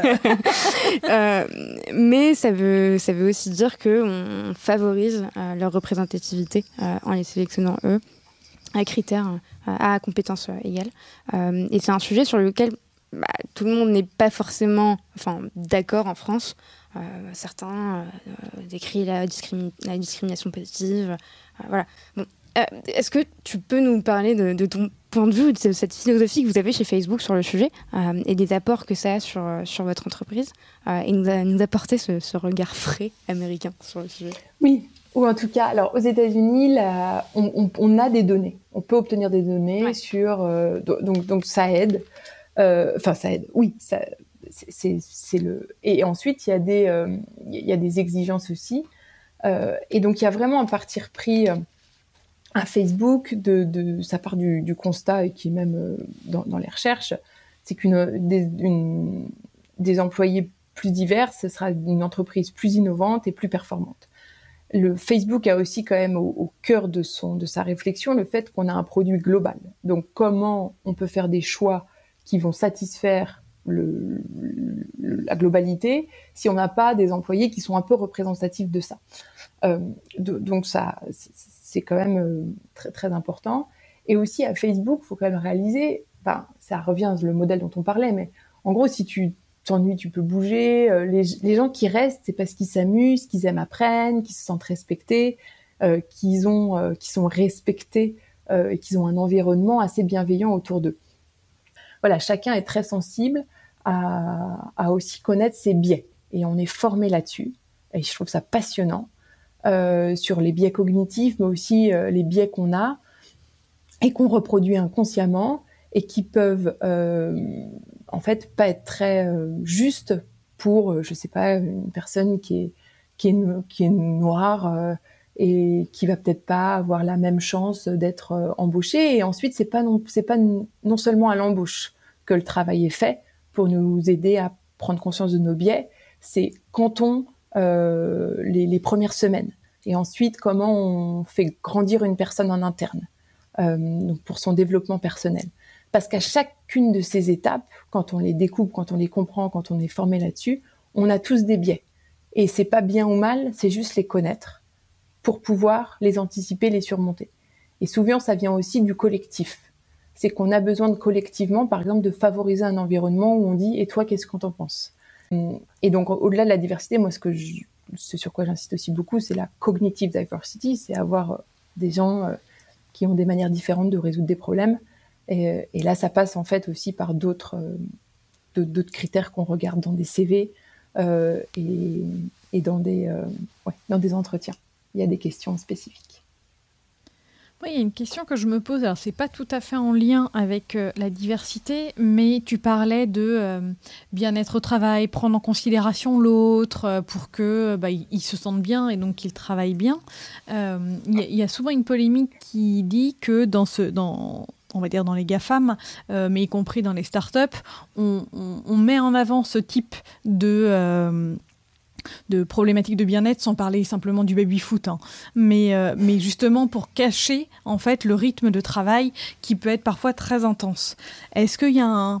C'est perçu aussi comme ça euh, aux États-Unis et est-ce qu'il y a un gros turnover? Euh, Alors, il y a... Alors, c'est pas perçu comme ça aux États-Unis, donc je vais reprendre la réalité, c'est que oui, il y a euh, et même pour raconter une histoire, c'est qu'en effet, par exemple, les ingénieurs, ils sont tous, euh, ils sont tous en t-shirt ou en ton. On voit beaucoup trop de doigts de pied d'ailleurs. euh, ça, il y a des chiens au bureau. J'étais à New York, au bureau de New York au début. Il y a des chiens au bureau. Enfin, moi, je suis pas spécialement chien, normalement, quoi. Mais j'étais là, mais pourquoi il y a un chien au bureau, quoi? Euh, et, y a, et donc voilà, donc il y a aussi voilà, et puis on est un peu aux États-Unis, la Silicon Valley, ben, pour ceux qui savent pas, c'est une région qui est euh, entre San Francisco et San Jose, mais avec tous les, euh, les, les, grandes boîtes de tech, mais euh, et c'est un peu héritier des hippies, des idéalistes, mais en même temps, donc il y a, y a, et tout fait pour tout est fait pour qu'on soit à l'aise. Et quand je parlais du campus, en tout cas ici, le campus est vraiment euh, horizontal, donc mais tout est fait aussi pour qu'on reste sur le campus. Euh, et, et c'est aussi fait initialement pour la créativité euh, et, euh, et, et, la recherche. Et vraiment, la Silicon Valley a inventé ce qu'on appelle le, le, deep work, donc le, le, travail où on se concentre, ce qu'aujourd'hui on dit, oh, bah, il faut avoir 3-4 de, de, heures de focus time, on bloque son calendrier, on réfléchit. Mais vraiment, euh, ici, ils l'ont inventé et on l'a encore, les ingénieurs n'ont jamais de réunion le mercredi ni le vendredi. Euh, ils se concentrent sur la recherche, la création. Et, et c'est ça qui, et oui, ils sont pris en charge entre guillemets du, lever au, coucher. donc oui, ça travaille beaucoup, mais avec cette cette il n'y a pas de présentiel. On, on, a des objectifs. Quel est l'impact que vous faites et il n'y a pas moins ou plus de turnover. Ça reste euh, comme bah, une boîte classique. Ça, va plus vite, ça va plus vite parce qu'il y a deux semaines de préavis, donc ça va mm. sûrement plus vite. Et il y a, y a, énormément d'emplois en ce moment, euh, par exemple, en Silicon Valley dans la région, parce que il y a beaucoup de startups. Donc j'ai pas comparé les chiffres, il faudrait que je les regarde, mais euh, probablement qu'il y en a plus qu'en France, mais c'est juste que le marché de l'emploi est beaucoup plus flexible. Mais après, à mm-hmm. Facebook, on sait qu'on n'a pas plus de turnover que d'autres boîtes de tech. Euh, et, et, après, c'est en effet différent. Ici, il n'y a pas du tout, il faut avoir passé un an avant de changer. Non, si ça te plaît pas au bout de trois mois, bah, tu changes. Donc, donc il y a en effet des, des, des, le modèle est différent euh, et ce qui est valorisé est différent ou ce qu'on a peur que ce qui ne soit pas valorisé est aussi différent. Donc ça implique probablement un petit peu plus de, mouvement. Très clair. Euh, avant de passer à la dernière partie du podcast, euh, dernière question en ce qui me concerne, question un peu rituelle maintenant. Euh, quels sont les challenges et les objectifs que tu voudrais réaliser et qu'on pourrait te souhaiter pour la suite de ta carrière? Ne plus avoir de chien au bureau. Voir beaucoup moins de pieds. Trouver un moyen avec l'équipe pour ne plus avoir de chien au bureau. non, non, au contraire, j'ai envie de dire, euh, non, non, j'applaudis tous ces gens-là. je trouve ça extraordinaire. Offrir euh, des boots à tout le monde. Euh, mais c'est non, j'aime particulièrement le, fait de travailler pour une entreprise à mission. Donc, je me souhaite de, de conserver, de, de trouver. et c'est peut-être assez étranger la culture française, même si depuis peu ça a même été avec Danone quand même beaucoup communiqué, mais, mais la notion de mission est, très forte ici. Euh, quelle est la mission qu'on veut remplir Par exemple, Facebook, connecter les gens, euh, euh, build community, créer des communautés. et il y a un récit qui, qui se porte autour de ça, et c'est, je, je, trouve très enthousiasmant, très énergisant et très agréable aussi pour, déjà créer des communautés et mobiliser ses équipes. et et puis voilà, euh, j'adore monter des équipes, j'adore encadrer des gens, donc je juste continuer, euh, continuer là-dedans et toujours m'insuffler de gens très innovés, très innovants, très très entrepreneurial. Euh, et puis euh, et voilà. C'est, va continuer longtemps sur cette question. et puis trouver un équilibre, parce que je pense que c'est très important. Vous parlez de carrière, j'aime pas ce mot-là, mais c'est un peu, mais, mais le professionnel, mais c'est aussi voilà, qu'est-ce que euh, cet équilibre entre aussi vie personnelle, qu'est-ce qu'on veut accomplir là-dedans, vie professionnelle évidemment qui nous prend énormément de temps, euh, l'engagement associatif. Donc, voilà, trouver un projet et souvent faire des ponts entre ces différentes, le professionnel, l'associatif ou l'engagement et le personnel, et redonner ce qu'on apprend dans chacun de ces mondes à l'autre monde. Euh, je, je, je, me souhaite de trouver encore et toujours cet équilibre euh, euh très très énergisant donner de soi et, redonner aux autres euh, euh, derrière, tout en, tout en ayant du sens. On revient effectivement au, au début de, oui. au début d'épisode. Euh, super Emmanuel, on, va passer à la dernière partie du podcast. c'est quatre conseils d'Emmanuel Brissot. donc je vais te poser quatre questions, c'est super simple. quatre questions, je vais te demander quatre réponses brèves et du tac au tac. Est-ce que tu es prête? Ah oui. Super. Euh, si tu devais révolutionner un processus métier, quel serait-il? Contracting, euh, gestion des contrats. Sorry. Question pour un champion. c'est bien, ça prouve. Contracting. Ça prouve que tu étais au taquet, j'adore. Sorry, oui. Deuxième question, Emmanuel. Quel est ton conseil numéro un pour bien collaborer avec ses clients internes? Euh, Communiquer, communiquer, communiquer. Euh, non, mais vraiment, c'est comme, euh, je sais pas, je crois que c'était euh, qui voulait comment faire un, un bon un, bon empla, un bon un bon emplacement immobilier, euh, un bon investissement immobilier, emplacement, emplacement, emplacement. Bah, c'est la même chose, quoi. Donc c'est parler leur langue, communiquer, over communicate, comme on dit à Facebook, vraiment comprendre leurs priorités, créer de la confiance en faisant plus, en, en essayant de leur comprendre, leur communiquer aussi juste de l'information et toujours dire what je dis toujours à mes équipes, quand vous dites for your information, and so what? Qu'est-ce que ça veut dire? Euh, Et pourquoi? Voilà. Donc euh, voilà. Très clair. Euh, troisième question, Emmanuel. Quels outils utilisez-vous au sein des directions juridiques de Facebook? Euh, on, on, crée beaucoup, beaucoup d'outils en interne. Et on fait aussi beaucoup appel à des, à des, à des vendors. Donc, c'est très, très vaste, mais j'ai envie de dire que c'est à la fois certains qu'on crée en interne mhm. euh, et parfois on, on s'associe à des, euh, à des vendors, mais il y a cette force de création des outils en interne quand même, parce qu'on fait appel à des équipes d'ingénieurs qu'on mhm. a euh, en, en, soutien. C'est aussi la force finalement des, euh, bah, que ce soit des géants de la tech ou même des startups euh, finalement à un autre niveau euh, qui peuvent utiliser leurs outils. C'est ça, avoir, des ressources internes. dernière question, Emmanuel, ma question préférée. si tu devais donner un conseil aux nouvelles générations de juristes qui souhaitent progresser dans leur carrière, quel serait-il? Alors, ce que je disais, avoir un coup d'avance, c'est aussi ce que trouver du sens dans ce qu'ils font et et une direction. Et en fait, c'est répondre à la question où est-ce que je vais et où est-ce que je veux amener les autres? Parce que je pense que ce qui est très important aussi quand on commence, et moi je le vois parce que c'est ce qui m'a donné des opportunités plus tard dans ma carrière, c'est un peu marquer le parcours des gens et avoir une marque positive que l'on laisse euh, et toujours se dire voilà quelle est la marque positive que je veux laisser et où est-ce que je veux euh, je veux aller, je veux amener les autres. Super. C'est extrêmement vrai ce que tu dis euh, lorsque tu parles du euh, pour ton information. Oui, d'accord, mais dans quel but? Et en fait, c'est presque un fléau aujourd'hui. On transfère, et je plaide coupable, hein, je le fais aussi, en, disant bah tiens, comme ça, tu as l'info, mais parfois, trop d'infos tue l'info. Oui, et je, vais, je vais, et je vais le dire, ça peut être très simple, parce que peut-être que c'était pas très clair, mais par exemple, euh, je forward un truc à ma chef pour ton information. voilà, sur ce projet-là, on a fait ça. Et ça peut être comme ça, si tu les croises, tu peux leur dire bravo. Mm. Comme ça, si tu les croises. Ou ça peut être pour ton information, on, va faire euh, un email pour euh, demander une prise de position, une décision au chef.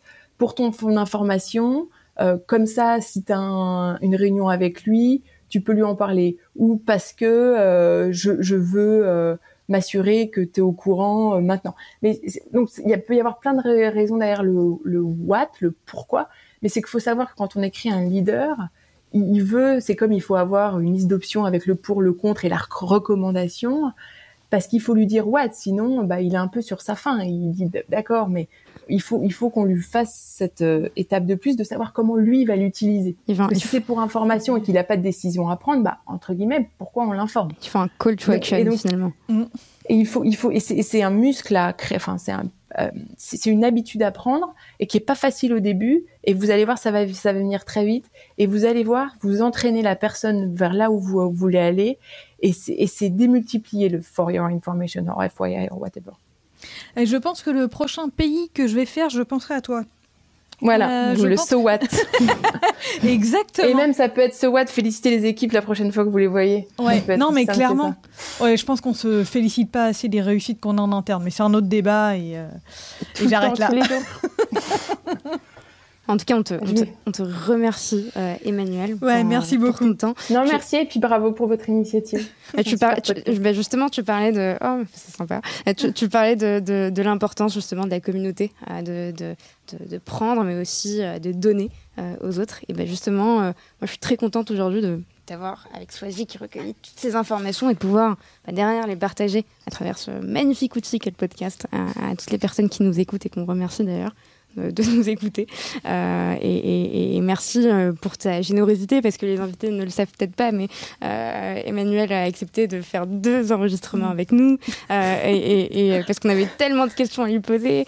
donc, je te coupe juste pour donner, désolé si ça va être encore très long, mais un dernier conseil carrière, et c'est aussi moi un conseil, c'est qu'on a ce défaut quand on est juriste d'être très dans les détails, ce que j'ai été. C'est pour ça qu'on doit faire deux épisodes. Pas du tout. Et la réalité, c'est quand on écrit au leader tout ça, mon conseil, vous écrivez, ensuite vous divisez par deux, vous simplifiez d'une manière ou d'une autre, mais vous me divisez ça par deux en longueur.